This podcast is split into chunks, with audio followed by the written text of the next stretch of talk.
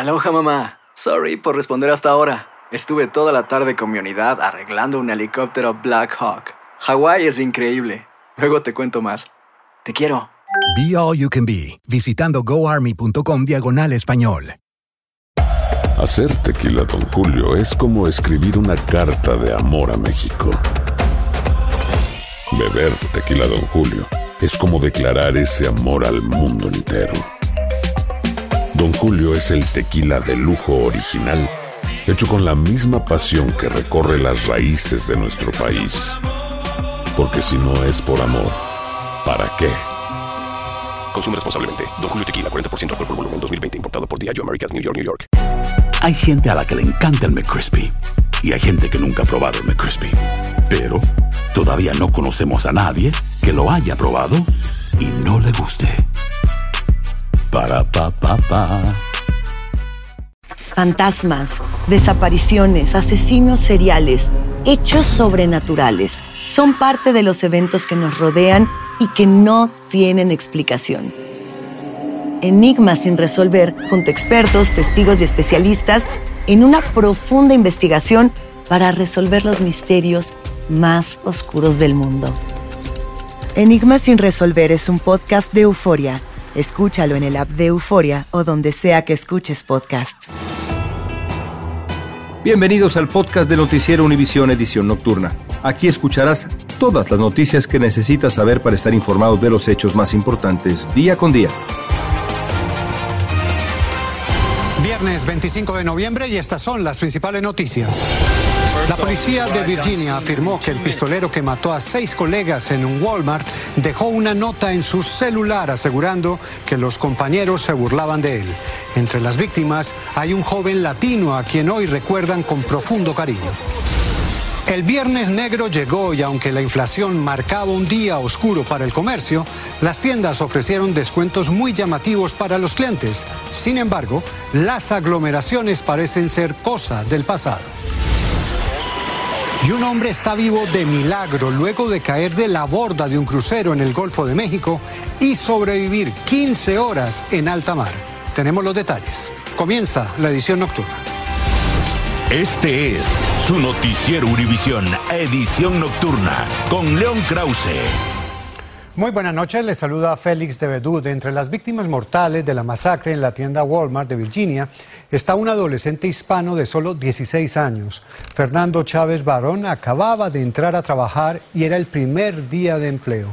El homicida, André Bean, compró el arma con la que cometió el crimen solo unas horas antes y en una carta dejó claro que iba a actuar con premeditación, como nos dice Claudia Uceda en este reportaje. Inteligente, trabajador, cariñoso y humilde, así recuerdan a Fernando Chávez Barrón, el menor de 16 años, una de las seis víctimas del trágico tiroteo en Walmart.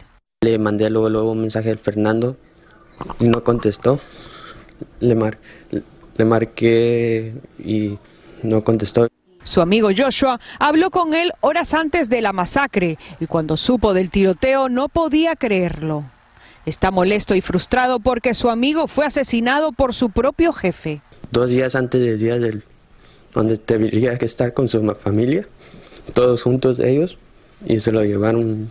Walmart fue el primer trabajo de Fernando. Apenas había aprendido a manejar. Lo sobreviven sus hermanitos y sus padres de origen mexicano. Es que uno dice, un jovencito de 16 años que está empezando a vivir ellos tienen la ilusión de, de progresar. Las autoridades de Chesapeake difundieron en Twitter la imagen de la pantalla del teléfono del pistolero, Andre Bean. Se ve una nota suicida que habla de Dios, del Espíritu Santo y de otros empleados de Walmart. Bean creía que los compañeros de trabajo se burlaban de él. Escribió, Dios mío, perdóname por lo que voy a hacer. Las autoridades informaron que Bean compró legalmente la pistola homicida horas antes de ejecutar la masacre y quitarse la vida. Entre tanto, amigos y familiares de Fernando hacen vigilias y recaudan dinero para ayudar a su familia a costear los gastos del funeral. Y la ciudad ha organizado una vigilia para el próximo lunes en la noche para honrar a las seis personas que perdieron la vida en este tiroteo. En Chesapeake, Virginia, Claudia Uceda, Univision. Qué doloroso. Y cambiamos de tema. Menos filas, más orden y menos compras. Este ha sido el panorama del Viernes Negro o Black Friday, muy distinto al de años anteriores. Esto quiere decir que muchos comerciantes minoristas tendrán un balance de menores ganancias, a pesar de las ofertas de rebaja que llegan hasta el 60% en algunos productos. Desde Nueva York, Fabiola Galindo nos tiene el balance con líneas más tranquilas y ordenadas que en años anteriores. No había eso de que entras corriendo y había un montón de gente, no, ahorita que se está llenando. Más tarde. Más tarde. Y cautela entre los consumidores. Como el gas ha, subido mucho, la renta también, la, la comida, todo eso sí ha subido. Quiero gastar más dinero, pero pues las cosas están muy caras. Así empezó la temporada más importante para los comercios este Viernes Negro. ¿Y de mujer? Mauricia fue de las primeras en llegar. Trabajé de 8 de la noche a 7 de la mañana y de ahí me he venido a comprar. Dice que los descuentos de hasta 60% valieron la pena. Jaques de 300 a 100. Pero hay un creciente número de consumidores que prefieren comprar por internet y el retorno a las tiendas llevan los niveles de consumo a cifras nunca antes vistas. La Federación Nacional de Comerciantes estima que este año más de 160 millones de personas harán compras entre los días de Viernes Negro hasta el lunes cibernético, 8 millones más que el año pasado. Pero esta proyección no incluye el factor de la inflación.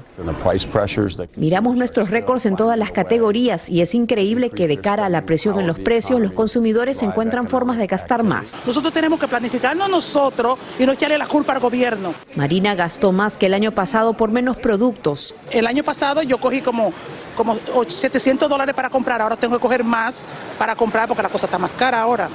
Las tendencias este año son un gran contraste con las del año pasado, cuando los consumidores compraban más temprano por temores a no conseguir lo que buscaban debido a los problemas en la cadena de suministro pero ahora hay demasiado y más, variedad. Ahora ella espera varios días a las ofertas del ciberlunes. Los discounts están mejores online están más, quitan a 30% y si tú ves online están a 50%. Así puede comparar precios y evitar endeudarse, dice.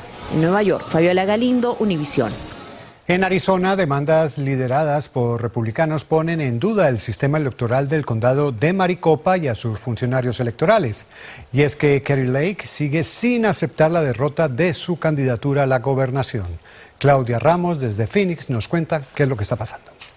A casi tres semanas de las elecciones de medio término, algunos republicanos que perdieron sus contiendas en Arizona siguen sin aceptar los resultados. Maricopa County is completely incompetent. Kerry Lake, la candidata a la gobernación del estado, es la última en interponer una demanda en contra del Departamento de Elecciones del Condado de Maricopa, al cual acusa de infringir leyes electorales. Exige además un reporte detallado sobre las boletas afectadas el día de las elecciones. Fallas técnicas en las máquinas de votación habrían provocado algunas demoras en 70 de 223 centros de votación disponibles. Lake dice que fueron hasta 118 las urnas afectadas e insiste que algunos electores no pudieron votar. Lo que sabemos es que el día de las elecciones, como cuando hubo problemas con las máquinas, se solucionó inmediatamente y cada una de esas personas que quiso votar pudo votar y se contó su voto. Lake, quien niega los resultados de las elecciones del 2020, fue derrotada por la demócrata Katie Hobbs, quien obtuvo el 50.3% de los votos,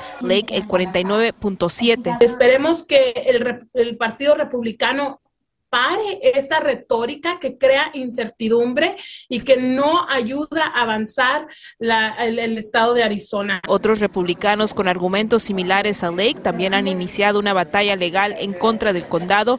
Los expertos señalan que esto demoraría la certificación de los resultados en los próximos días.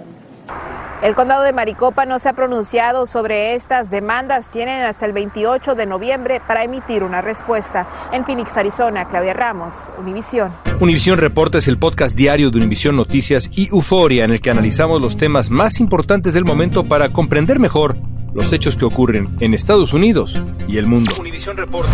Me llamo León Krause. Quiero que escuches en el podcast Univisión Reporta. Óyelo a la hora que quieras y desde cualquier lugar por Euforia App o donde sea que escuches tus podcasts. Si no sabes que el Spicy McCrispy tiene Spicy Pepper Sauce en el pan de arriba y en el pan de abajo. ¿Qué sabes tú de la vida? Para, pa, pa, pa.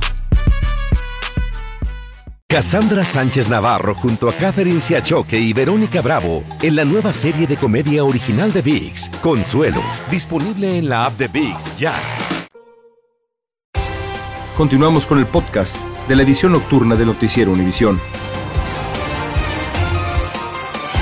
El expresidente Donald Trump recibió al nacionalista blanco y, y negacionista del holocausto Nick Fuentes y al rapero Kanye West en su mansión de Mar-a-Lago en la Florida.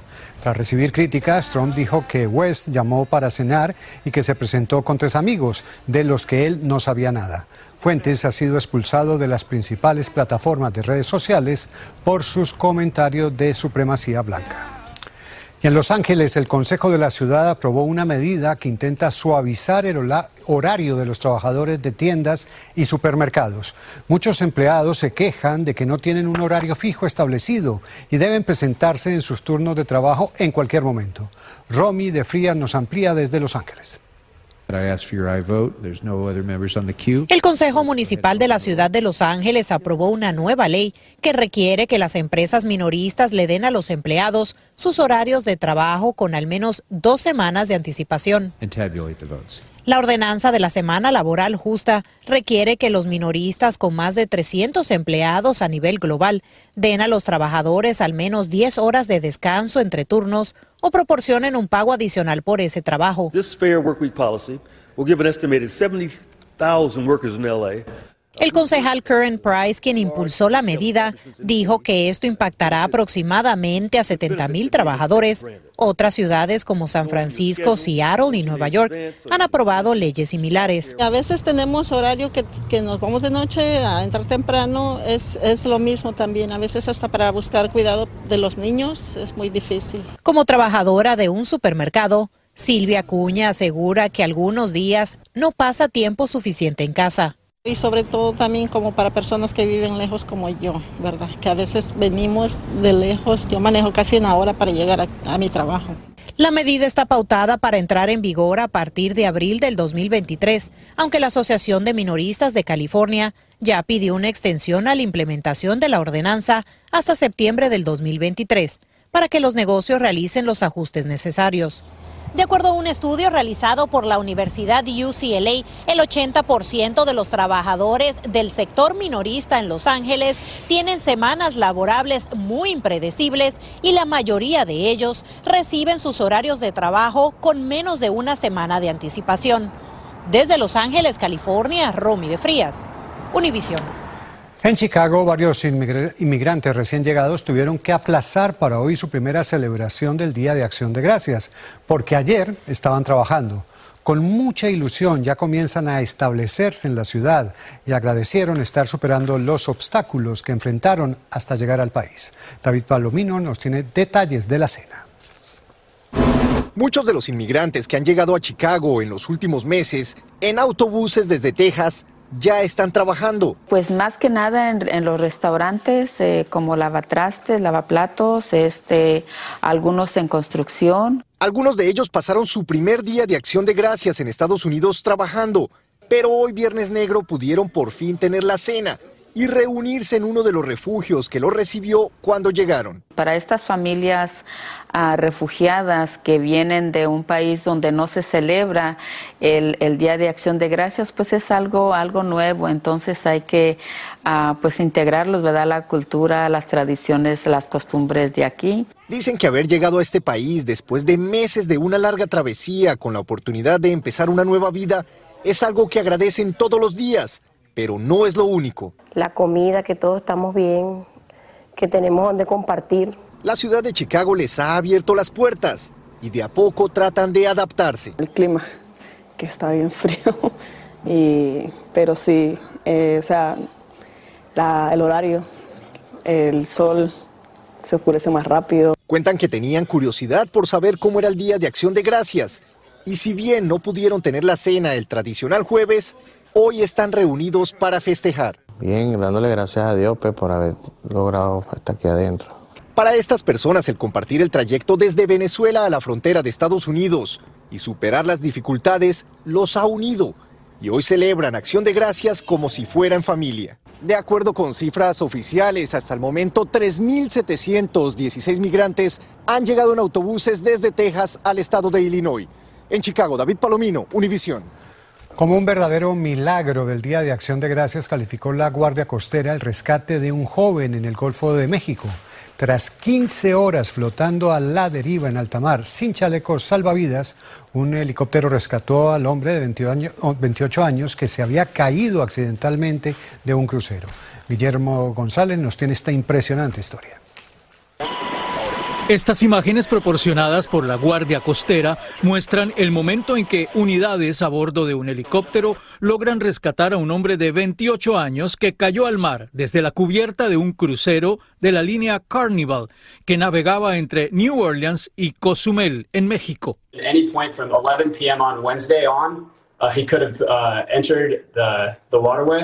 Any point from 11 p.m. on Wednesday on, he could have entered the, the waterway. So he, he realistically could have been in the water for 15 plus hours before we were able to successfully rescue him. Aparentemente el hombre se mantuvo flotando en la oscuridad del mar por aproximadamente 15 horas y sin chalecos salvavidas. Milagrosamente los tripulantes del helicóptero lograron salvarle la vida subiéndolo a la nave mediante un largo cable. Understand, you know, we did have a big time delay. The longer that uh, somebody's in the water, el hombre fue reportado como desaparecido ayer, pero su hermana, quien viajaba con él en el barco, dijo que lo vio por última vez el miércoles saliendo de uno de los bares del crucero. La compañía Carnival, propietaria del barco en el que ocurrió el incidente, le dijo en un comunicado a la cadena CNN Agradecemos enormemente los esfuerzos de todos, especialmente de los guardacostas estadounidenses y del marino que vio al huésped en el agua. El afortunado pasajero fue llevado a un hospital y su condición es estable. En Miami, Florida, Guillermo González, Univisión. Increíble historia. Y en México, miles de manifestantes marcharon hoy en distintas zonas del país para alzar la voz y pedir justicia durante el Día Internacional de la Eliminación de la Violencia contra las Mujeres. En la capital mexicana exigieron a las autoridades que termine la impunidad y sus agresores sean castigados. Alejandro Madrigal acompañó la marcha. Vida. Desde hace 22 años, la señora Norma Andrade pide justicia por el asesinato de su hija Alejandra en Ciudad Juárez. Su lucha le ha dejado dos atentados que la mantienen en esta silla de ruedas. Aún así, su voz estalló este Día Internacional de la Eliminación de la Violencia contra la Mujer. Hicieron correr de mi ciudad, pero ni así podrán callar mi voz.